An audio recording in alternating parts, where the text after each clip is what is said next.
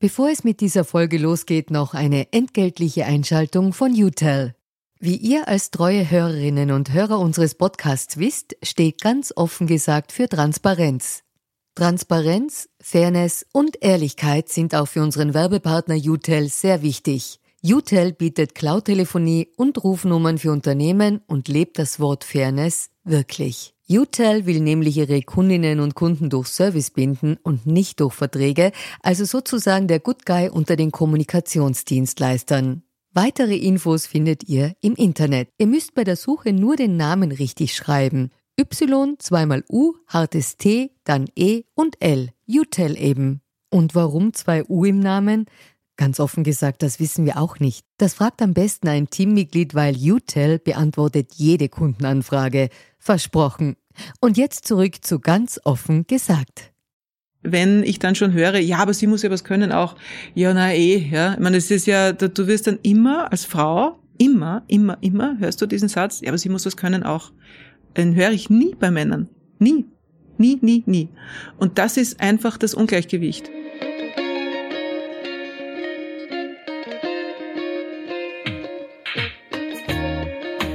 Herzlich willkommen bei Ganz offen gesagt, dem Podcast für Politikinteressierte. Mein Name ist Stefan Lasnik und mein heutiger Gast ist Michaela Huber, Vorständin der ÖBB Personenverkehr AG. Mit ihr spreche ich über die Überschneidungen von Klima- und Mobilitätspolitik, über den Einfluss der Politik an der Spitze eines Staatsunternehmens und warum Männer vor Feministinnen keine Angst haben brauchen. Doch bevor es losgeht, noch eine entgeltliche Einschaltung von Audible. Aufmerksame Hörerinnen und Hörer von ganz offen gesagt wissen ja bereits seit der ersten Staffel des Audible-Hörbuchs Der Übergangsmanager Bescheid. Der Tod ist keine dunkle Gestalt in Umhang und mit Sense, sondern ein blasser Mann im schicken schwarzen Einreiher und mit viel schwarzem Humor. Doch zum Glück wird die wichtige politische Forderung nach Gleichberechtigung nun endlich auch bei der Jenseitsagentur umgesetzt.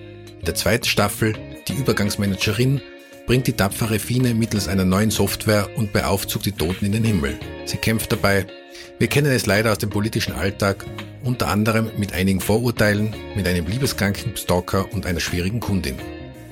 Die Übergangsmanagerin ist ein Audible Original mit hohem Unterhaltungswert und viel schwarzem Humor.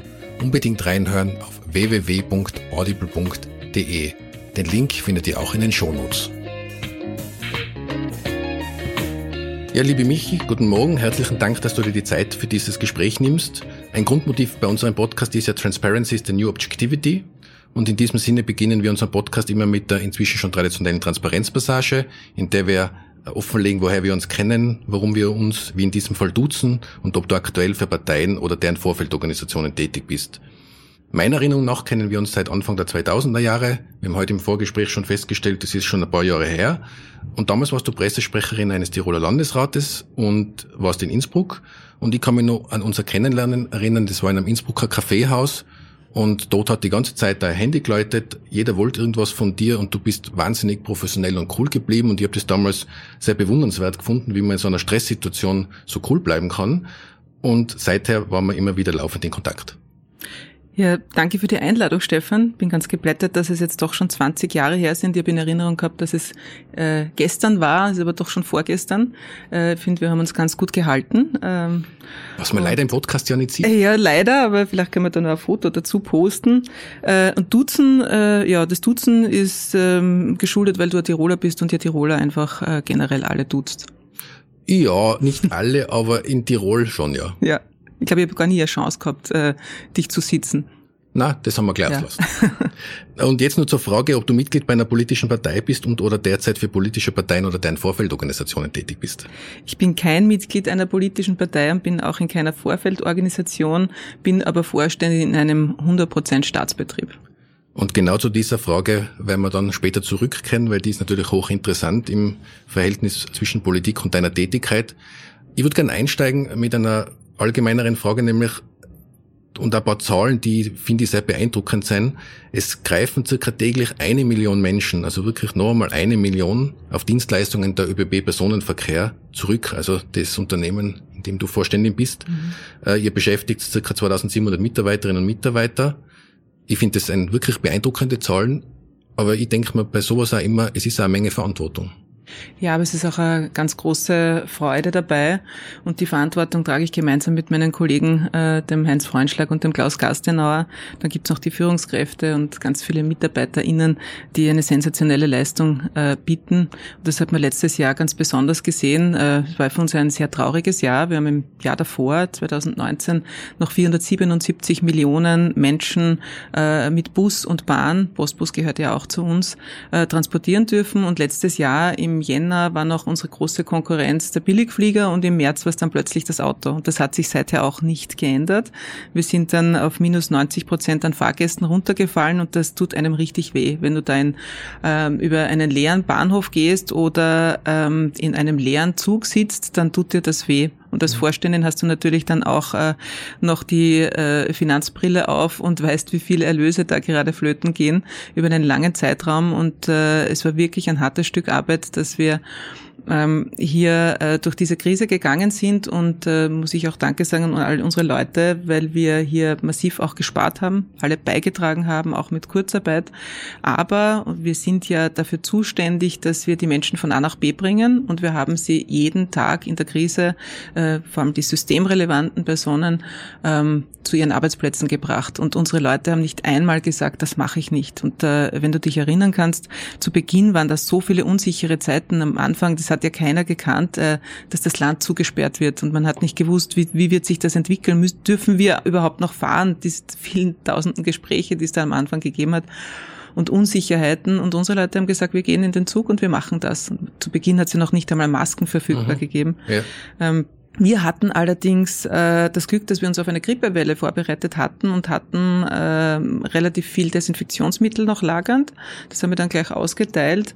Aber in so einer Krise sind wir dann draufgekommen, es, mir hat ein Zugbegleiter erzählt, er hat vom Weg von Wien nach Salzburg und Retour eine ganze Flasche ausgeleert, weil man ja dann damals noch nicht wusste von Aerosolen, sondern man dachte, jede Berührung von mhm. einem Gegenstand ist schon ansteckend. Und, ähm, und da, da, da ist uns das Desinfektionsmittel natürlich auch rasch ausgegangen. Aber ähm, Mittlerweile wissen wir, dass man sich in einem Zug nicht ansteckt. Es gibt Studien äh, dafür und auch unsere ZugbegleiterInnen zeigen, äh, es gibt kaum Erkrankungen oder wenige Erkrankungen und die, die passiert sind, äh, sind im privaten Bereich äh, passiert. Ich kann mich insofern selbst erinnern, weil ich auch in der Zeit eben Zug gefahren bin. Ich fahre ja öfters auch die Strecke Wien-Innsbruck-Wien und ich habe speziell am Anfang äh, eure Mitarbeiterinnen und Mitarbeiter schon bewundert, weil die waren wirklich großteils freundlich, haben mhm. ja selber oft mit der Situation schwer umgehen können, weil sie eben, wie du sagst, da viele Unsicherheiten mhm. in sich gebogen hat, aber haben einfach ihren Job gemacht. Das ist, war schon genau. auffällig. Genau. Ja, das ist wirklich bewundernswert, äh, weil man so viel in den Medien damals gehört hat und so viel Verunsicherung äh, da war, ist ja teilweise immer noch. Äh, und ja, es zeigt einfach eine große Leidenschaft für das, was, was, was hier getan wird. Die, die ÖBB das äh, glaubt man oft von außen nicht. Ähm, das ist ein Betrieb, du steigst hier ein und entweder verliebst du dich in dieses Business oder du gehst auch rasch wieder. Mhm. Und die meisten verlieben sich da ganz schwer. Mir ist das selber äh, intensivst passiert, äh, wenn man so nah am Produkt ist. Und die, jede Österreicherin, jeder Österreicher kennt die ÖBB, die meisten sind äh, damit schon gefahren. Ganz viele fahren mit uns täglich in die Arbeit. Jeder hat eine Meinung dazu.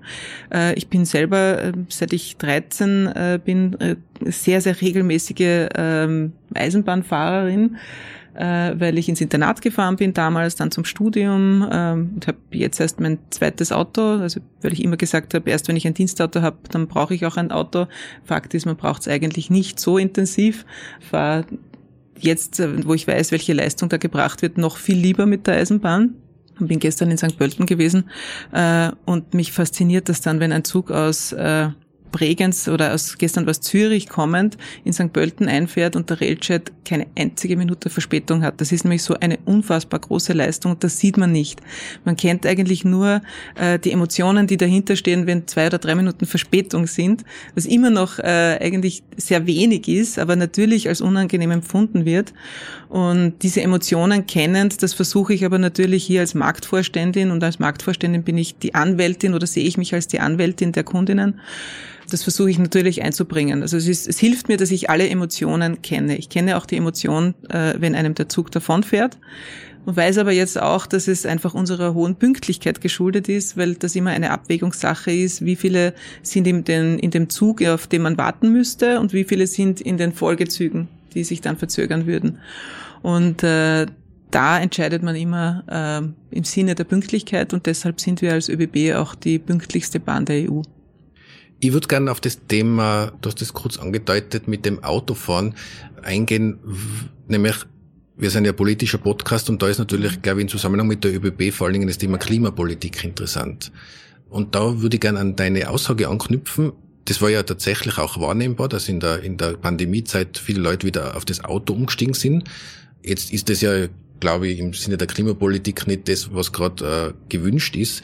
Und es hat ja dann, denke ich, zwei Dimensionen. Einmal dieses Klimathema und einmal euer unternehmerisches Thema. Wie ist da deine Einschätzung dazu? Wird sich das wieder normalisieren oder sogar im Gegenteil wird sich die Entwicklung Richtung Bahn bewegen und ist eigentlich ÖBB Unternehmenspolitik auch Klimapolitik? Unbedingt. Wir sehen uns als Österreichs größtes Klimaschutzunternehmen und Klimapolitik und Mobilitätspolitik gehen definitiv miteinander einher. Das ist nicht trennbar. Äh, und das eine funktioniert ohne das andere nicht. Einen, einen sehr großen Teil der CO2-Emissionen ähm, werden durch den Straßenverkehr in der EU verursacht und während sich in der Industrie die CO2-Ausstöße seit den 90er Jahren äh, massiv oder kontinuierlich jedenfalls reduziert haben, sind sie im Straßenverkehr kontinuierlich gestiegen. Und äh, jetzt in der Pandemie war das auch massiv zu spüren. Die Staus sind jetzt zumindest in Wien nicht weniger geworden. Die Parkplätze sind auch nicht mehr geworden. Und äh, wir sehen das ja. Äh, wir glauben aber fest daran und werden alles dafür tun, dass äh, sich die Menschen wieder für den öffentlichen Verkehr begeistern werden. Und äh, das brauchen wir auch. Und wenn man weiß, dass ähm, dass ich, wenn ich zum Beispiel das Auto nehme, um 26 Mal klimafreundlicher unterwegs bin als mit dem Flugzeug und äh, dann, dann, dann ist das schon ein massiver Unterschied und dann weiß ich, dass ich hier etwas Gutes tue, zumal es ja auch lässig statt stressig ist. Weil wenn ich jetzt von Wien nach Graz mit dem Auto fahren würde, dann ist das Einzige, was ich am Weg nach Graz getan habe, ist Auto zu fahren, vielleicht noch zu telefonieren. Und wenn ich aber mit dem Zug fahre, dann habe ich äh, die Zeitung gelesen, dann habe ich äh, meinen Kaffee gemütlich getrunken. Ich habe die E-Mails abgearbeitet, ich habe die sozialen Medien bedient und steige dann entspannt aus. Und das habe ich beim Auto nicht. Und ich äh, muss dann auch erst den Parkplatz suchen in Graz, äh, auch super nervig. Und das sind einfach Vorteile, die die Bahn bietet. Und das alles äh, mit dem Vorteil, dass es umweltfreundlich ist. Und ähm, das kommt, äh, das war schon intensiv in den Köpfen. Äh, wir haben ja einen Fahrgastrekord eben gehabt. Ich habe es mhm. erwähnt, 477 Millionen 2019. Äh, hat einen massiven Dämpfer bekommen letztes Jahr, weil es sich schon sehr in den Köpfen verhaftet hat, dass äh, man über Wochen gehört hat, bitte nicht mit den Öffis ja. zu dem, zum Spazieren zu fahren. Das hat uns auch sehr, sehr, sehr wehgetan. Persönlich auch getroffen, muss ich dazu sagen. Und äh, wir, wir sehen jetzt gerade, dass ähm, und ich bin in den letzten äh, beiden Wochen auch viel mit dem Zug unterwegs gewesen, äh, dass die Leute wieder zurückkommen. Das freut uns äh, extrem. Wir tun alles dafür, dass sich die Menschen in unseren Zügen auch sicher fühlen. Wir haben auch eine Studie über die Aerosolverteilung gemacht und haben da gesehen, dass die Luft äh, in einem Railjet elfmal pro Stunde gewechselt wird, ausgetauscht wird und dass die Luft nach oben geht, also die Aerosole gehen nach oben und werden nach oben rausgezogen und verteilen sich nicht im Abteil.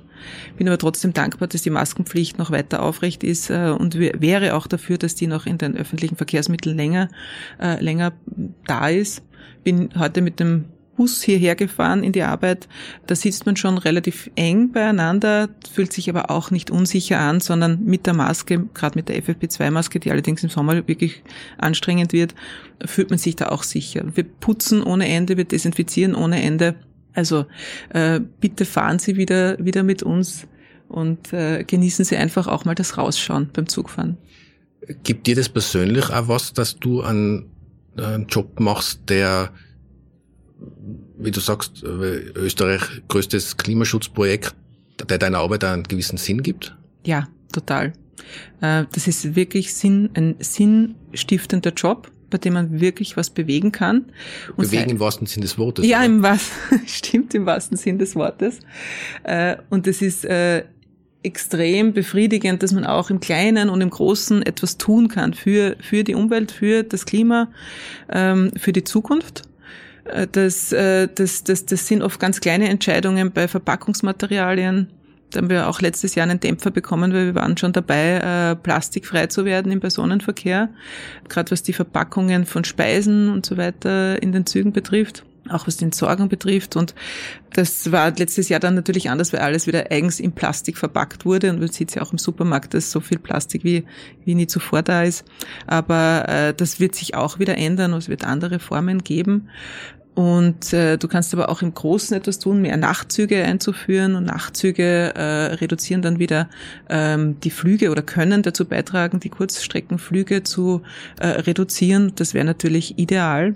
Das muss nur der österreichischen Nationalmannschaft sagen, weil die fliegt nämlich von Wien nach Innsbruck mit dem Flugzeug. Das ist Obwohl richtig. sie in 4 Stunden 08 mit dem Railjet fahren könnte. Es ist 4 Stunden 14 und, äh, und, und, und wären super pfeilschnell gewesen und wir haben ja sogar einen gebrandeten äh, ÖFB Railjet, der mir auch gestern in St. Pölten, kommt mir relativ oft äh, unter und ich habe ihn unlängst in Innsbruck gefilmt und am Abend ist er mir dann in Wien wieder untergekommen. Gestern habe ich ihn in St. Pölten gesehen. Also wir, der fährt immer auf genau dieser Strecke und wir hätten uns sehr gefreut, die Nationalmannschaft da transportieren transportieren zu dürfen. Und ja, ich habe äh, mir erlaubt, das auch auf Twitter kundzutun hat mir nicht nur äh, Freundinnen und Freunde gebracht, aber, äh, aber ich stehe dazu. Es ist noch nicht ganz in den Köpfen drinnen. Äh, und vier Stunden 14 ist einfach eine sensationelle Zeit. Äh, wenn ich denke, dass da alle äh, zum Flughafen gefahren sind, vorher wahrscheinlich einen Zeitpunkt vereinbart haben, äh, wann sie draußen sein müssten, der wahrscheinlich relativ früh war. Dann haben sie auf den Flug gewartet und sind dann äh, durch die Sicherheitskontrolle gegangen und so weiter und dann hingeflogen. Also wir wären da nicht viel langsamer gewesen und es wäre wahrscheinlich auch ein bisschen stressfreier gewesen, hier äh, vom Hauptbahnhof wegzufahren. Aber sei es drum, äh, das, das muss jeder selber entscheiden. Wir würden uns natürlich freuen, weil das äh, schon auch Meinungsbildner sind und auch mhm. äh, äh, schöne, ja, schöne Bilder wären und Role Models wären. Aber ja, die Entscheidung treffen natürlich nicht ich. Aber die Einladung steht. Ja. Wenn wir jetzt wieder zurück kommen zum Thema Politik. Jetzt haben wir ein bisschen über Klimapolitik gesprochen, beziehungsweise die Bedeutung der ÖBB. Was natürlich auch immer ein Thema ist, du hast es in der Einleitung gesagt, in einem Unternehmen im Staatseigentum ist, wie viel, wie ist das Verhältnis der Parteipolitik zum Unternehmen? Und da würde mich natürlich schon interessieren, wie viel Parteipolitik in deiner Wahrnehmung steckt in der ÖBB oder über, steckt überhaupt Parteipolitik drinnen und spielt es in deinem Alltag eine Rolle? Nein, im Alltag spielt es äh, keine Rolle. Die Republik Österreich ist unsere Eigentümerin äh, des Unternehmens und wir gehören den SteuerzahlerInnen und sind daher auch den VertreterInnen, äh, nämlich der Politik und der gewählten Regierung Rechenschaft schuldig. Und äh, Parteipolitik spielt in der Alltagsarbeit einfach äh, keine Rolle. Letztes Jahr hat man aber natürlich äh, gesehen, was die Regierung beschlossen hat, was, was uns betrifft. Hat man schon jeden Tag geschaut. Aber unsere AufsichtsrätInnen äh, kontrollieren die Arbeit äh, des Managements und wir als Vorstände berichten an den Aufsichtsrat und, äh, und nicht direkt an die Politik. Aber ich muss dazu sagen, dass wir bei den äh, letzten und auch aktuellen MinisterInnen ähm, immer den, den Fall hatten, dass äh, die Eisenbahn eine große Rolle gespielt hat. Und wir sind im Moment äh, als Österreich äh, das Land mit der höchsten Pro-Kopf-Investition in die Bahninfrastruktur in der EU. Und das ist dreimal mehr als zum Beispiel in Deutschland. In Österreich werden 226 Euro pro Einwohnerin ähm, ausgegeben für die Bahninfrastruktur und in Deutschland 76 Euro. Und das zeigt schon ein, äh, ein massives Verständnis und die Bedeutung der Eisenbahn. Und wir haben derzeit eine Ministerin, die letztes Jahr keinen einzigen, ich glaube heuer auch nicht, keinen einzigen Flugkilometer hatte, die in den letzten drei Wochen, soweit ich das über Twitter und auch persönlich beobachtet habe, äh, mit uns zuerst in Amsterdam war, die mit dem Nachtzug oder mit dem Tagzug sogar nach Rom fährt, äh, mit dem Nachtzug wieder retour. Also die, die zieht das wirklich durch und das ist äh, Walk the Talk. Das ist äh, kein PR, sondern das ist wirklich ähm, das zu leben, was man sagt und auch vorzuleben. Und ähm, das, das äh, freut uns natürlich immens und das stärkt natürlich auch die Eisenbahn. Ich, denke, es ist ja immer ein Spagat äh, bei solchen Unternehmen zu sagen, weil du hast ja richtigerweise gesagt, äh, das Unternehmen gehört den Steuerzahlerinnen und Steuerzahlern, also uns allen. Irgendwer muss es ja repräsentieren. Wir sind eine repräsentative Demokratie, das heißt, es gibt natürlich eine politische Verantwortung für das mhm. Unternehmen und trotzdem ist es ein wirtschaftlich agierendes Unternehmen, das für alle da ist und nicht für politische Parteien. Ich, das ist ein Spagat irgendwie und hängt wahrscheinlich, wie du sagst, sehr von den handelnden Akteurinnen und Akteuren ab. Mhm. Weil es könnte ja auch sein, dass eine Akteurin oder Akteurin sowas vereinnahmt oder versucht in seinem Sinne oder in ihrem Sinne zu beeinflussen. Hat es in der Vergangenheit auch gegeben. Naja, man, äh, also die heikelste Rolle für mich, ja. Ich bin keine Politikerin und äh, wir, ich halte jetzt einmal grundsätzlich nichts Schlechtes davon, dass der Staat und damit die SteuerzahlerInnen ähm, Unternehmen der kritischen Infrastruktur besitzen. Das ist wichtig und äh, halte ich auch für gut. Die öffentliche Mobilität ist ein Grundbedürfnis der Menschen und kann nicht rein durch den Markt und den Wettbewerb äh, erbracht werden.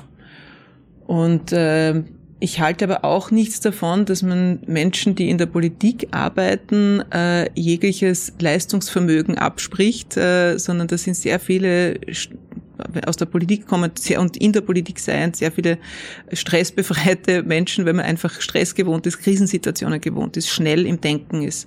Und äh, das hilft, äh, das hilft jedem Unternehmen. Und wie gesagt, bei uns, äh, wir berichten an die Aufsichtsrätinnen äh, und nicht direkt an die Politik, wiewohl die Politik natürlich äh, eine sehr starke Rolle spielt im Formen eines Unternehmens. Und da haben wir wirklich das große Glück, dass die Eisenbahn als Klimaschutzunternehmen Nummer eins, die ÖBB, hier eine große Rolle in Österreich spielt. In meiner Wahrnehmung finde ich, dass ihr diese Gratwanderung die letzten Jahre sehr gut geschafft habt. Also wie man jetzt ja aktuell sieht, ich kenne jetzt keine Chatverläufe aus der ÖBB. das ist, glaube ich, ein gutes Zeichen. Ähm, ich würde, äh, ich bin mir hundertprozentig sicher, dass es solche Chatnachrichten aus deinem Handy nie geben würde. Aus verschiedenen Gründen gäbe es die aus dem, auf deinem Handy nie. Also ich, da, es ist auch ganz gut gelungen, finde ich, da eure Arbeit ordentlich zu machen, ohne in größere Skandale verwickelt zu sein, ohne dass die ÖBB irgendwo Rechtfertigungsbedarf gehabt hätte. Für, worauf führst du das zurück? Oder ist, hat das auch mit der Art und Weise zu tun, wie ihr, also ich habe die immer sehr pragmatisch kennengelernt, hat das auch damit was zu tun? Ne, wir sind ein rot-weiß-rotes Unternehmen. Äh, wir, du, du spürst äh, äh, bei uns im Alltag keine Sekunde Parteipolitik und wir versuchen einfach unseren Job zu machen. Alle 40.000 äh, Menschen, die in und für die ÖBB arbeiten. Und äh, wir konzentrieren uns einfach intensiv äh, auf, auf das. Es ist eine, eine harte Arbeit, 4000 Züge pro Tag zu fahren und äh, da bleibt dann eh für, für nichts anderes mehr Zeit. Aber danke für deine Einschätzung, die freut mich sehr.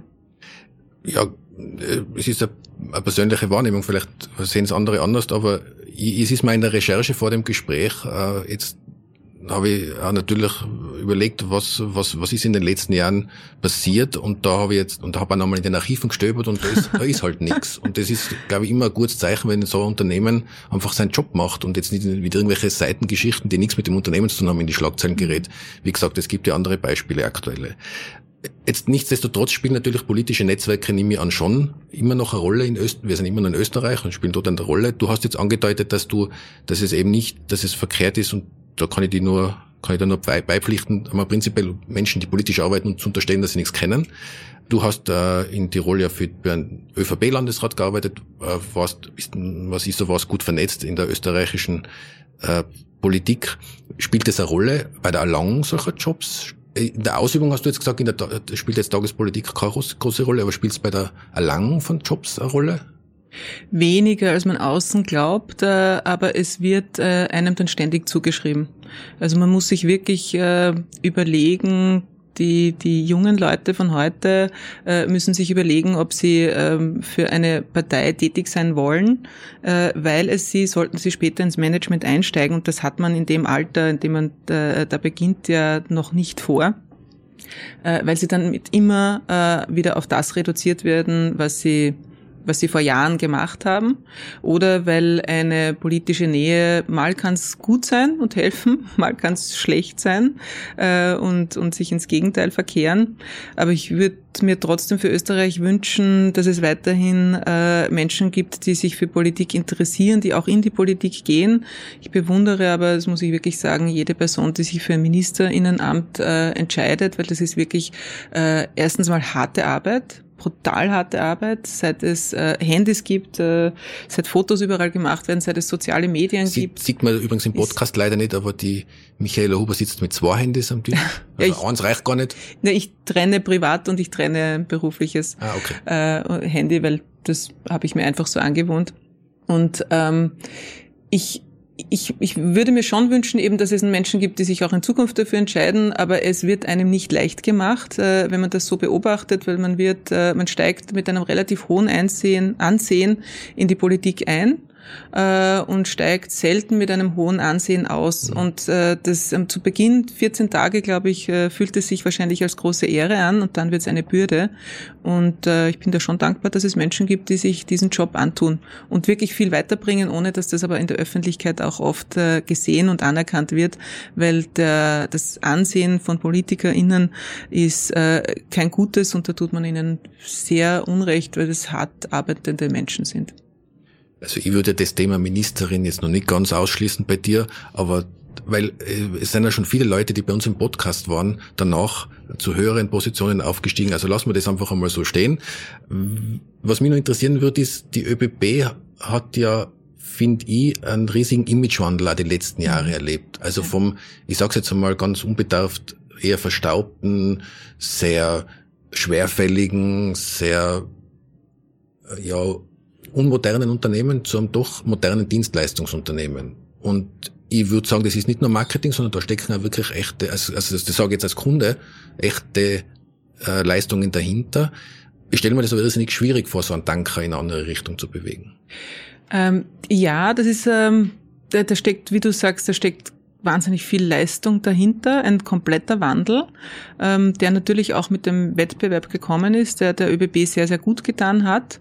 Ich habe die ÖBB, ich habe den Wandel der ÖBB damals mit der großen ähm, Flüchtlingskrise äh, so richtig mitbekommen. Als Kundin bin ich immer schon begeistert von der ÖBB, äh, bin eine eine große, äh, habe eine große Markentreue zur, zu generell zu österreichischen Unternehmen. Ähm, und äh, wir, wir haben uns da wirklich weiterentwickelt, beziehungsweise die ÖBB. Ich bin ja äh, erst seit drei Jahren dabei und, und freue mich auch sehr darüber.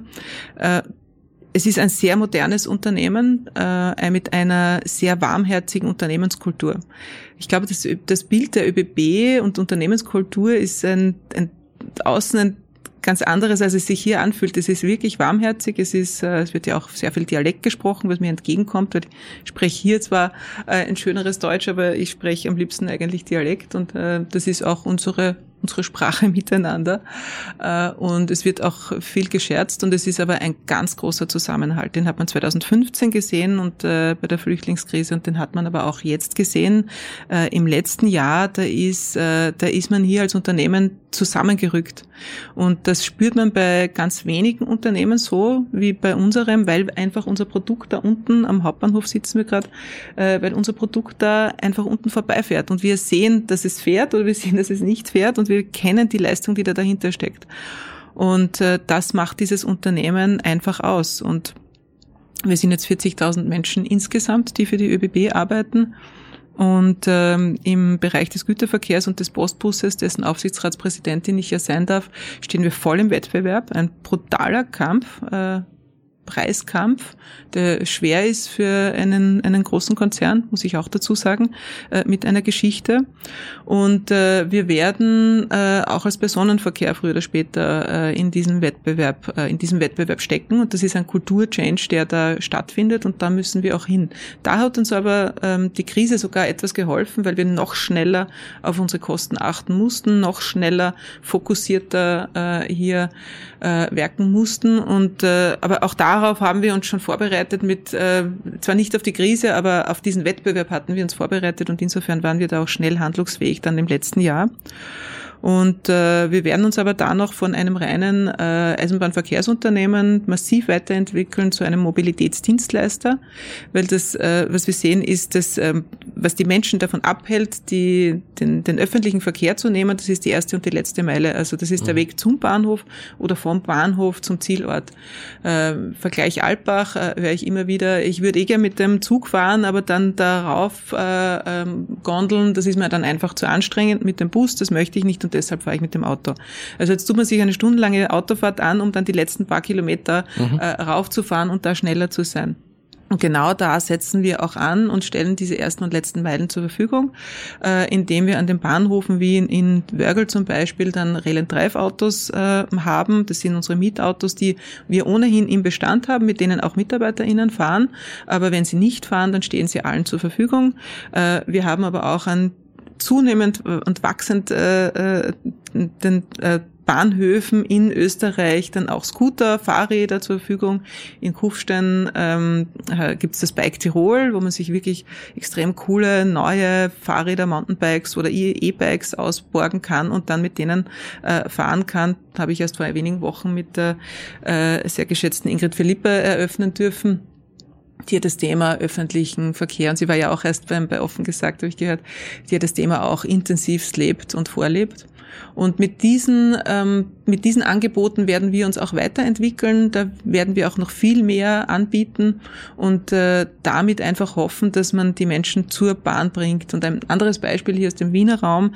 Ähm, wenn ich zum Beispiel in Korneuburg einen Termin habe, sagen wir, mein Lieblingsfriseur oder meine Lieblingsfriseurin sitzt in Korneuburg, ist aber drei Kilometer vom Bahnhof entfernt und ich sage, ich würde dort eh mit der Bahn hinfahren, weil da ist man in 25 Minuten dort, aber äh, ich will dann die letzten drei Kilometer nicht zu Fuß gehen, geht sich auch zeitlich nicht aus, dann haben sie äh, seit letztem September dort auch die Möglichkeit, dass man sich das Fahrrad oder das Rail Drive oder den Scooter ausborgt. Dann kann man hinfahren und das Ganze wieder ähm, Rückweg abgeben und hat hier Zeit gewonnen und macht auch den öffentlichen Verkehr dann wieder attraktiver. Und da müssen wir hin, weil nur ähm, Park-and-Ride-Anlagen zu bauen, äh, ist jetzt nicht die Lösung. Das sehen wir auch im Tullnerfeld, da hat man äh, auf die grüne Wiese einen riesen Park-and-Ride gebaut, ist super. Man dachte ursprünglich überdimensioniert, mittlerweile komplett voll oder vor Corona jedenfalls. Und äh, wir müssen aber versuchen, dass wir hier andere Angebote auch schaffen, dass man das Auto äh, gar nicht mehr braucht. Ist zugegeben im ländlichen Raum schwieriger als im städtischen Bereich. Du hast jetzt ganz offen gesagt, erwähnt mit der Ingrid Philippe, ich möchte die Möglichkeit nutzen für eine Werbeeinschaltung, weil du nämlich im Vorgespräch schon erwähnt hast, dass du unseren Podcast regelmäßig mhm. hörst. Ich möchte die Gelegenheit nicht auslassen, eine Person wie dich zu fragen, ob, äh, warum du unseren Podcast gern hörst.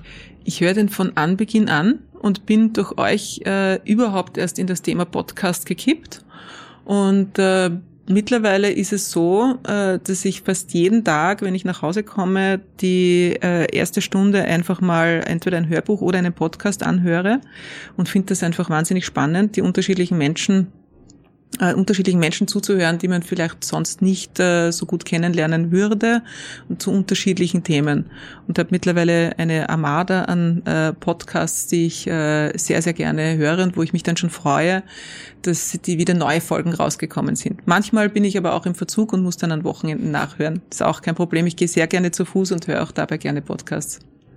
Gut, das war jetzt die Werbeeinschaltung in eigener Sache. Freut uns natürlich, freut mich wirklich, wenn ich das, wenn ich das Feedback bekomme und das freut dann sicher meine Kolleginnen. Ich habe allerdings nicht mit der Compliance abgeklärt, ob ich diese Werbeeinschaltung machen durfte. Aber ich ist denke, schon, es wird mir passiert. auch im Nachhinein genehmigt. Ist schon passiert. Ich würde gerne noch zu diesem Thema Wandel und Unternehmenswandel zurückkehren und da auf ein Thema eingehen, äh, das dir ja äh, meiner Wahrnehmung nach sehr wichtig ist und das, glaube ich, auch zu einem Unternehmenswandel dazugehört, nämlich das Thema Diversität. Mhm. Also welche Rolle spielt für dich und da würde mir jetzt persönlich, aber auch jetzt als, als Unternehmensführerin, was ist, was ist dir wichtig in dem Thema Diversität? Alles. Also ich möchte jetzt nicht in Corporate Speech äh, mich verfangen, nicht, weil, ja. weil diese, ja, weil ich kann ähm, die Wortmeldungen am Frauentag oder jetzt auch während des Pride Months äh, manchmal schon nicht mehr hören, weil ähm, aus der betroffenen Rolle fühlt sich das manchmal nicht äh, ganz so super an, wenn du nur am Frauentag als Frau äh, gepraised wirst und danach wieder nicht. Äh, oder auch beim, und das sind schon meine beiden Leidenschaftsthemen, das Thema Frauen. Äh, ich bin Feministin, das schon eigentlich immer. Und äh, aber auch das Thema Diversity. Äh, ich bin ja bei uns die Schirmherrin, da gendere ich jetzt nicht, weil das Schirmfrau klingt komisch, Patronin kann man noch sagen, äh, unserer QBB, das ist unser Regenbogennetzwerk und äh, das ich heiß liebe und äh, mit allem versuche zu unterstützen, was möglich ist. Das ist, wir sind ja 40.000 Menschen, stehen auch 40.000 Familien dahinter äh, und es muss äh, allen möglich sein, sich bei uns wohlzufühlen. Das heißt aber auch, es muss äh, möglich sein, sich bei uns zu outen, weil das durfte ich erst hier lernen, ähm, die Lebensgeschichten, wie schwierig es ist, sich am Arbeitsplatz nicht geoutet zu haben, wie viel Lügen man oder Schwindeleien man dann eigentlich ähm, äh, so mit sich schleppen muss äh, oder blöde Witze, äh, das darf bei uns auch nicht äh, passieren. Und wir haben hier sehr engagierte äh, Kolleginnen, äh, die äh, ein Regenbogennetzwerk aufgebaut haben, eben unsere QBB. Und wir sind da gleich in meinem ersten Monat eigentlich zusammengekommen, äh, weil wir damals einen, äh, ein Sujet in den Medien hatten mit einem unserer Triebfahrzeugführer, den ich zufällig vorgestern noch, der mir aus einem Zug äh, am Bahnhof raus, rausgerufen hat. Servus Michi, hat mich sehr gefreut, sehen auch heute. Äh, und der war mit seinem äh, Lebensgefährten und seiner Nichte auf einem Sujet und hat unsere Family Card beworben. Und das hat zuerst zu einem Shitstorm ja, geführt erinnern, ja. und dann zu einem unendlichen Flower Rain. Und ich habe damals ähm, äh, hat mir die Kommunikationsabteilung vorgeschlagen, da schreibt ihm einen Brief und ich habe gesagt, na, ge, äh, ruft ihn an und fragt ihn, ob ich mit ihm telefonieren darf. Hätte es auch sein können, dass er das nicht möchte. Und er hat mich dann eingeladen, äh, zum nächsten QBB-Treffen zu kommen waren damals noch gar nicht so lange gegründet. Und dann das habe ich dann auch gemacht, bin dann dort auch abgetestet worden, wie ich denn zur Ehe für alle und so weiter stehe.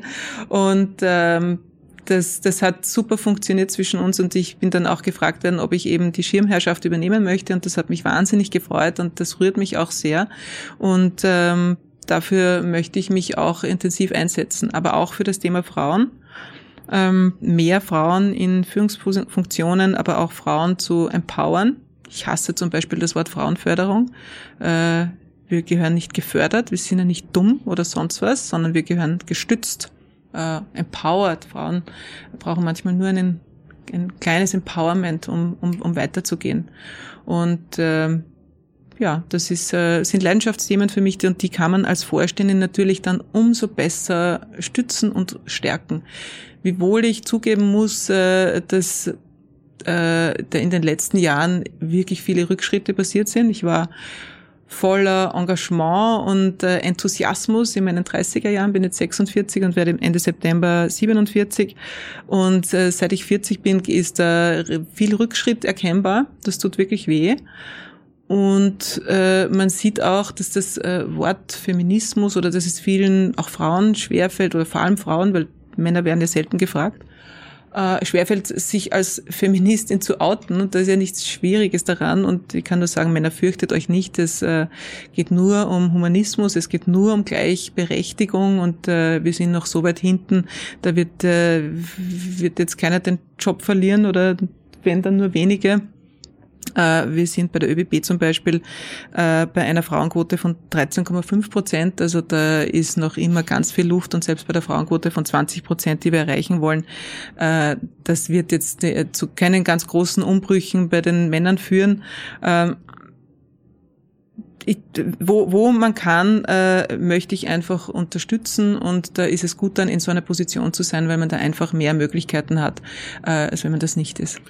Ich würde jetzt einfach die These in den Raum stellen, als, als äh, auch jemand mit Management-Erfahrung, dass es jetzt nicht nur um dieses gesellschaftspolitische geht, äh, in, in Fragen des, der Gleichberechtigung und, und des Feminismus, sondern da, dass es auch tatsächlich dem Unternehmen auch wirtschaftlich besser geht, wenn das Unternehmen divers aufgestellt ist. Das, das ist richtig. Das ist, dazu gibt es auch Studien, äh, die das bezeugen und man sieht das ja auch in Teams, Teams, die sehr gleich äh, aufgestellt sind, also zum Beispiel jetzt nur aus ähnlich altrigen Männern bestehen oder auch nur aus Männern, äh, da tickt man einfach sehr ähnlich und es werden einige Vorschläge möglicherweise gar nicht gebracht, weil die Dinge gleich gesehen werden. Je diverser ein, ein, ein, ein Team aufgestellt ist, desto unterschiedlicher werden auch die Meinungen äh, kundgetan, wahrgenommen und das führt in den meisten Fällen auch zu besseren Ergebnissen. Also ich schätze die MitarbeiterInnen am meisten, die mir auch, äh, die mir, vor allem die, die mir entgegensprechen und, und, und, und eben widersprechen, äh, die andere Meinungen haben, weil nur das bringt dich auch weiter, weil ich habe die Weisheit auch nicht gepachtet. Äh, und MitarbeiterInnen sind Expertinnen und äh, darauf muss man auch bauen. Und unterschiedlich aufgestellte Teams bringen einfach mehr äh, und, und, und sehen die Welt einfach auch unterschiedlicher und das ist auch gut für ein Unternehmen. Ich kann mich erinnern äh, ans Jahr 2013, also zugegebenermaßen, an das Jahr habe ich nachgoogeln müssen, aber ich habe gewusst, es, es ist, mir ist es eigentlich nicht so lang vorkommen, aber es ist auch schon ein paar Jahre her. Aber da bist, da hast du den Preis gewonnen damals als Market, Marketerin des Jahres. Mhm. Und bei der Preisverleihung hast du, was für die Preisverleihung dieses Preises ungewöhnlich ist, äh, eine Rede gehalten, die eben nicht die übliche Dankesrede war, ich bedanke mich bei meinen Eltern und bei meinen Großeltern und überhaupt, sondern du hast damals eine Rede gehalten, die mir total in Erinnerung geblieben ist und die tatsächlich auch bei mir was ausgelöst hat, nämlich zum Thema, da war gerade wieder so ein Hiccup zum Thema Bundeshymne, Bundeshymne und ja. Töchter, große Töchter, große Söhne und so weiter. Und du hast dort äh, äh, finde ich, sehr, sehr wirksames Mittel eingesetzt. Und mhm. vielleicht kannst du es nochmal kurz schildern, weil ich, kann mich, ich bin mir nicht sicher, ob ich es noch richtig in Erinnerung habe. Aber ich finde, das hat das wahnsinnig gut erläutert, was das Thema bei dieser Hymne ist. Ja, äh, da, beim Thema Bundeshymne sieht man einfach, wie viel Akropotenzial in dem Thema immer steht äh, und wie viel Aggressionen man auslöst. Ich kenne das ja, wenn man äh, Feministin ist, dann löst man immer und an jeder Stelle Aggression aus. Völlig verstehe es eigentlich gar nicht. Und ich habe mir damals gedacht, wenn ich schon die Möglichkeit habe, vor einem großen, sehr hochrangigen Publikum zu sprechen, mit ChefredakteurInnen und äh, vielen WerberInnen und so weiter, ähm, dann, dann werde ich das auch nützen, um, um da meine Meinung zu sagen oder äh, vielleicht auch eben, es freut mich sehr, dass es bei dir auch etwas bewirkt hat, äh, was weiterzubringen. Und ich habe damals äh, die alle gebeten im Saal, die eine Tochter haben, aufzustehen. Und daraufhin habe ich die Angst in den Gesichtern gesehen, dass sie jetzt die Bundeshymne singen müssen. Das war nicht der Fall. Ich habe aber dann gesagt, äh, und jetzt bitte ich alle, die nicht stolz auf ihre Töchter sind oder ihre Tochter, sich wieder hinzusetzen. Und natürlich sind dann alle stehen geblieben. Äh, und ich habe ihnen gesagt, und genau deswegen dürfen sie auch, äh, verstehe ich auch nicht, warum man Frauen verschweigt, weil würden sie ihre Tochter verschweigen. Und wenn sie einen Sohn und eine Tochter haben und gefragt werden, wie viele Kinder sie haben, dann sagen sie auch nicht einen, einen Sohn, sondern sie sagen zwei. Wir haben eine Tochter und einen Sohn. Äh, und ich verstehe daher nicht, wo das Problem beim Gendern ist. Und ähm, ich muss den jungen Menschen, den jungen Mädchen auch zeigen, äh, wo, dass sie da sind. Und das geht über Sprache. Und äh, I can't be what I can't see. Also wenn ich nur von Ärzten spreche oder nur von Chefs spreche, äh, dann, dann, dann, dann verhaftet sich das einfach so in den, in den Köpfen. Und wenn ich einer Schulklasse auftrage, schreibt eine Heldengeschichte, dann werde ich wahrscheinlich 20 Heldengeschichten äh, bekommen. Wenn ich aber sage, schreibt eine Heldinnen- oder Heldengeschichte, dann habe ich die Möglichkeit, mindestens die Hälfte auch Heldinnen zu bekommen, vielleicht sogar mehr. Und dahin muss es gehen. Und ich verstehe diese, diese Aggression. Ich habe unzählige Diskussionen geführt, auch im privaten Bereich. Ähm, wo, wo die Aggression beim Gendern liegt, verstehe ich auch nicht. Das muss einfach aus einer Angst kommen äh, und äh, man hört dann auch immer, habt keine größeren Probleme. Ja, eh, aber wenn es so ein kleines Problem ist, warum können wir es dann nicht einfach lösen? Ja? Es ist so leicht, äh, mit der Sprache das zu machen. Und äh, ich höre dann auch oft von Männern, sie tun es dann nur nicht, na, ich kann ja eh alles in der weiblichen Form sagen. Ja, eh, ja bitte, gern, ja. freue ich mich, ja. Aber es kommen sich dann Männer blöd vor, wenn sie alles in der weiblichen Form sagen.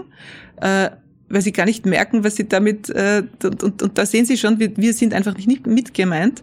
Äh, und ich fühle mich nicht mitgemeint, äh, wenn jemand ähm, eine, ein Fest eröffnet und sagt, liebe Freunde, fühle ich mich nicht mitgemeint. Und das fällt aber an als Mann erst auf, wenn man es umgekehrt erlebt. Also ja, das kann ich nur, das, das kann ich jetzt nur ja, bestätigen. Ja, genau, richtig. Das, das fällt dir nie, und ich mache auch gar keinen Vorwurf, weil das, man wächst so auf. Das kann dir auch nicht auffallen. Ich verstehe auch, dass, äh, es gibt ja auch aufgeschlossene Männer, die dann gar nicht mehr wissen, was, was darf man jetzt oder was nicht, ja. Aber ich meine, entspannt euch äh, und geht's vom Instinkt aus. Äh, und ich kann nur sagen, wir dürfen, auch, müssen, dürfen uns nicht auch nur auf die äh, Mädchen konzentrieren und Mädchen zu selbstbewussten äh, Frauen erziehen, sondern muss auch die jungen Männer und die Buben zu, äh, zu Feminismus auch erziehen, zu Gleichberechtigung, Gleichbehandlung und aufhören mit diesem äh, als Mädchen äh, sollst du nicht Fußball spielen und die, die Buben dürfen nicht weinen. Äh, völliger Bullshit, äh, Entschuldigung. Äh, das, äh, davon müssen wir weg, diese äh, Stereotype, äh, so wie wir unsere Kinder auch erziehen. Ähm, da, da kann man ansetzen. Ich höre aber auch oft, dass äh, Buben feministisch erzogen werden, aber dann, wenn sie in die Schule kommen, äh, beginnen dann die anderen, uh, das ist jetzt peinlich, äh, und dann ändern sie sich wieder. Und das, das, das, da sehen wir einfach, wie viel Weg da noch zu gehen ist, wie schwierig das ist. Und äh, eben in meinen 30er Jahren gab es, es gibt immer diese Ernst Young-Studie, wann denn die Gleichbehandlung erreicht wird. Und ich glaube, es war damals an die 99 Jahre und mittlerweile sind wir schon wieder bald bei 200. Äh, und das ist so frustrierend, weil einfach nichts weitergeht. Und ich möchte nicht, dass äh, ähm, dass, dass, dass wir in 50 Jahren immer noch über Quote diskutieren müssen. Ich bin eine Quotenverfechterin, man sieht, sie wirkt. Äh, aber ich, ich möchte es einfach nicht, ich möchte die Diskussion einfach in 50 Jahren nicht mehr sehen. Bin äh, dann nicht mehr betroffen, aber äh, ich, ich, ich möchte sie einfach nicht, weil die Quote muss sein, weil sie, man sieht auch in der ÖBB, auch in unseren Aufsichtsräten sehr weiblich besetzt mittlerweile. Und wenn der Blick dann da ist, und als Frau siehst du eben, wo es krankt, äh, weil du den Blick als Mann nicht hast, weil du gewohnt bist, unter Männern zu sein und weil dir das nicht gendern und so weiter nicht auffällt. Aber äh, es, das braucht's, aber reduziert auch, weil wenn, wenn ich dann schon höre, ja, aber sie muss ja was können auch, ja, na eh, ja. Ich meine, es ist ja, du wirst dann immer als Frau, immer, immer, immer, hörst du diesen Satz, ja, aber sie muss was können auch. Den höre ich nie bei Männern. Nie. Nie, nie, nie. Und das ist einfach das Ungleichgewicht. Und das ist dann auch immer so, auch viele Frauen leider äh, sagen dann kann, ja, und ich, äh, ich brauche das Gendern nicht und ich brauche keine Quote nicht, ich schaffe es auch allein. Ja, eh. Aber trotzdem braucht's, um mehr zu werden, äh, braucht's das einfach.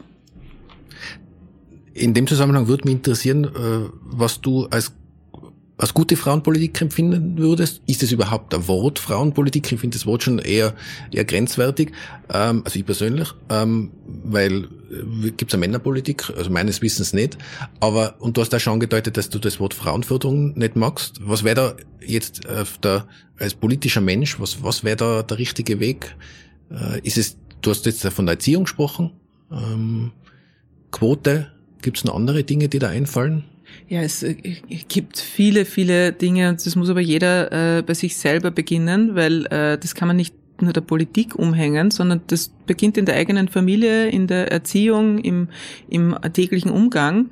Äh, das ist auch, äh, auch ein Thema, das schon in den 80er Jahren publik war, sich noch immer nicht geändert hat. Das 50-50, halbe halbe ist ja auch noch ganz weit weg. Also wir sind so starr in den Stereotypen verhaftet, dass immer noch in einer Beziehung äh, die Frau, egal ob sie äh, Managerin ist äh, oder äh, andere Berufe hat, äh, einfach äh, sich um, das hat man auch während Corona wieder gesehen, sich um die Kindererziehung, hauptsächlich um die Logistik, um die Infrastruktur, um alles da im Hintergrund kümmert äh, und der Mann den Job macht. Äh, und da, da ist, äh, da sind die Unternehmen gefragt, da sind wir als ManagerInnen gefragt, äh, da ist nicht nur die Politik gefragt. Die Politik kann unterstützen, äh, aber es muss sich schon jede und jeder selber an der Nase nehmen und der eigentlich einmal vor, einem, vor der eigenen Haustür kehren.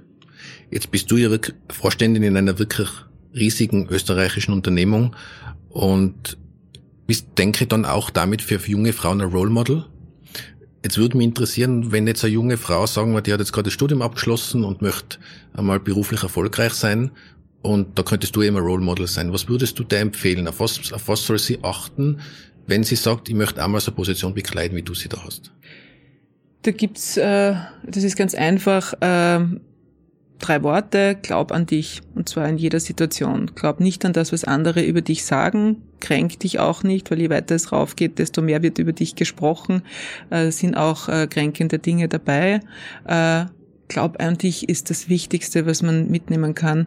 Äh, und es, äh, ja, selbst die, die eigene Familie kann oft nicht beurteilen, äh, eigene Partner oder die Partnerin äh, können oft nicht so genau beurteilen, was man kann, äh, wie man selber. Und natürlich wird es bei, bei den nächsten Schritten gibt es dann immer Zweifel. Ich glaube, den haben aber Männer auch, ja, kommunizieren ihn nur nicht so oder können ihn leicht überwinden, äh, nächste Schritte zu gehen, äh, da einfach ja, das durchzuziehen. Wenn, wenn, äh, wenn man schon in die sehr seltene Situation kommt, dass einem ein Job angeboten wird, eine Verbesserung, äh, dann gibt es nur eine Antwort und die ist ja. Äh, weil wenn ich nicht Ja sage, dann darf ich mich halt auch nicht wundern. Das ist, äh, das ist immer so once lifetime Chancen, die dann zu den nächsten Schritten führen. Äh, und es wird immer ein Projekt geben, das aber auch gerade erst fertig gemacht werden wird. Nur wenn das Projekt fertig ist, gibt es den Job nicht mehr. Also äh, Chancen zu nehmen und, und immer, immer, immer an sich zu glauben. Also ich, das, das würde ich auch so einschätzen, dass die, die, die Menge an Zweifeln bei Männern tendenziell niedriger ist. Also mhm. Mhm. mir hat einmal eine Moderatorin einer Fernsehsendung erzählt, wenn sie Gäste suchen für ihre Diskussionssendung und sie rufen bei Männern an, dann sagen die Männer, ja passt, die kommen und dann sagen sie, um was geht's denn eigentlich? Und dann rufen sie für dieselbe Sendung bei Frauen an und da kriegen sie oft die Antwort, ja, aber ich bin da nicht wirklich Expertin in dem Thema und gibt es da nicht Leute, die sich noch besser auskennen. Das ist jetzt natürlich nicht in 100% der Fälle so, aber ich würde mal einschätzen, dass, dass das tatsächlich so passieren kann, dass die überwiegende Zahl äh, bei Männern sagt, das ist egal um was es geht, ich komme auf jeden Fall. Und die und Frauen tendenziell sagen, eher zweifeln und sagen, ob ich da schon die Richtige bin. Äh, das sehe ich anders. Ähm, also ich werde nie angefragt äh, wird, kann auch zu vielen Themen sprechen und man kann sich auch in jedes Thema einarbeiten. Ähm, ich glaube, wenn es weniger Frauen gibt, dann kann man nur weniger Frauen anrufen und die werden aber öfter angefragt und äh, das ist da manchmal wirklich ein Zeitproblem. Äh, das kennt man bei Podiumsdiskussionen zum Beispiel, dass es sich einfach zeitlich nicht ausgeht. Das, was äh, mich schon auch ärgert, ist, dass ich zum Beispiel werde hauptsächlich, und wir haben jetzt auch einen großen Teil äh, gesprochen, soll aber jetzt keine Kritik sein, weil ich hier bei offen gesagt finde ich es auch ganz wichtig, darüber zu sprechen. Ich werde ganz oft angefragt, um über Frauenthemen zu sprechen. Mhm. Und äh, ich habe selber äh, lang gebraucht, um zu realisieren, Moment, du sitzt jetzt auf dem x-ten Frauenpodium, aber kein Mensch fragt dich nach dem, was du eigentlich täglich leistest, nach deiner Meinung, nach deinem Expertinnenwissen. Und das ist auch hier, als ich als Vorständin begonnen habe, waren die ersten Anfragen äh, über Wochen und Monate hinweg nur zum Thema, wie ist es Frau im, in Männerdomäne und so weiter. Und ich habe das alles abgelehnt, habe gesagt, erst wenn irgendwer wissen will, was wir hier eigentlich machen als Eisenbahn, was wir hier leisten, dann bin ich auch bereit, äh, da etwas zu sagen. Mhm. Erst jetzt beginnt sich äh, wieder zu drehen, weil jetzt habe ich eine gute Ausgewogenheit und werde äh, zu 95 Prozent zu Fachfragen gefragt. Aber ähm, das wird uns Frauen halt auch noch begleiten, weil Männer, eigentlich würde ich, hätte ich gerne mehr Feministen. Das würde uns auch wirklich weiterbringen. Äh, Wenn es nicht den Männern peinlich wäre, in Männerrunden auch dazu zu stehen, Feminist zu sein. Ich kenne eigentlich den Ali Malocci, der das sehr durchzieht, aber sonst nur wenige. Aber äh, ja, ich, ich glaube, dass hier viel zu wenige Frauen sichtbar sind und auf diesen Listen sind, die dann durchgerufen werden. Äh, also ich bin von Fernsehsendern zum Beispiel noch nicht angerufen oder angefragt worden.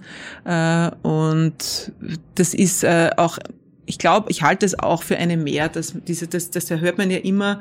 Ich glaube es einfach nicht, dass ja, wenn ich nur drei Frauen auf der Liste habe und drei können nicht, dann ist das so. Aber bei den Männern habe ich wahrscheinlich 25 auf der Liste und bei 25 finde ich halt dann beim vierten, fünften einen, der kann.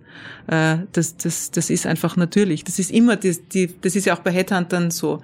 Headhunter äh, oder eine Headhunterin wird angefragt, um eine Position zu besetzen und dann haben sie ihre zehn Leute, die sie anfragen und erst wenn dann äh, der oder die CEO sagt, Moment, da finden sich keine Frauen, ich will mehr Frauen da drauf haben, dann schauen sie erst und, und, und kommen erstmal in die Gänge und suchen Frauen und das sind coole, super Frauen, die man nur nicht kannte, äh, drauf, äh, die dann diese Positionen bekleiden können.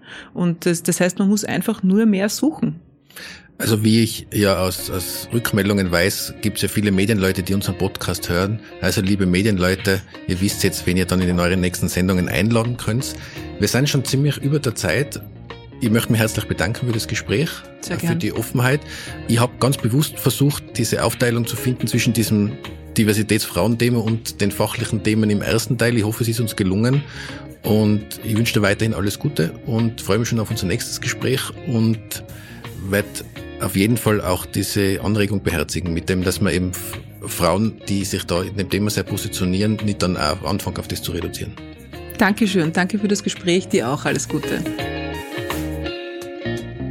Das war die heutige Folge von Ganz offen gesagt. Wir freuen uns, wenn ihr unseren Podcast abonniert und weiterempfehlt, uns auf Twitter oder Facebook Feedback gebt und uns in euren Podcast-Apps mit 5 Sternen bewertet. Zum Abschluss möchte ich euch wie immer noch einen anderen Podcast empfehlen. Diesmal ist dies der Podcast Drama Carbonara. Die Hosts Asta, Jasna und Tatjana lesen gemeinsam Kurzgeschichten aus Romanheften, besser bekannt als Groschenromane, und kommentieren diese. Dabei wird viel gelacht, aber auch das ein oder andere Rollenbild kritisch hinterfragt. Drama Carbonara macht einfach gute Laune, hört rein, ihr werdet es nicht bereuen. Euch danke fürs Zuhören, bis zum nächsten Mal, pfiat euch!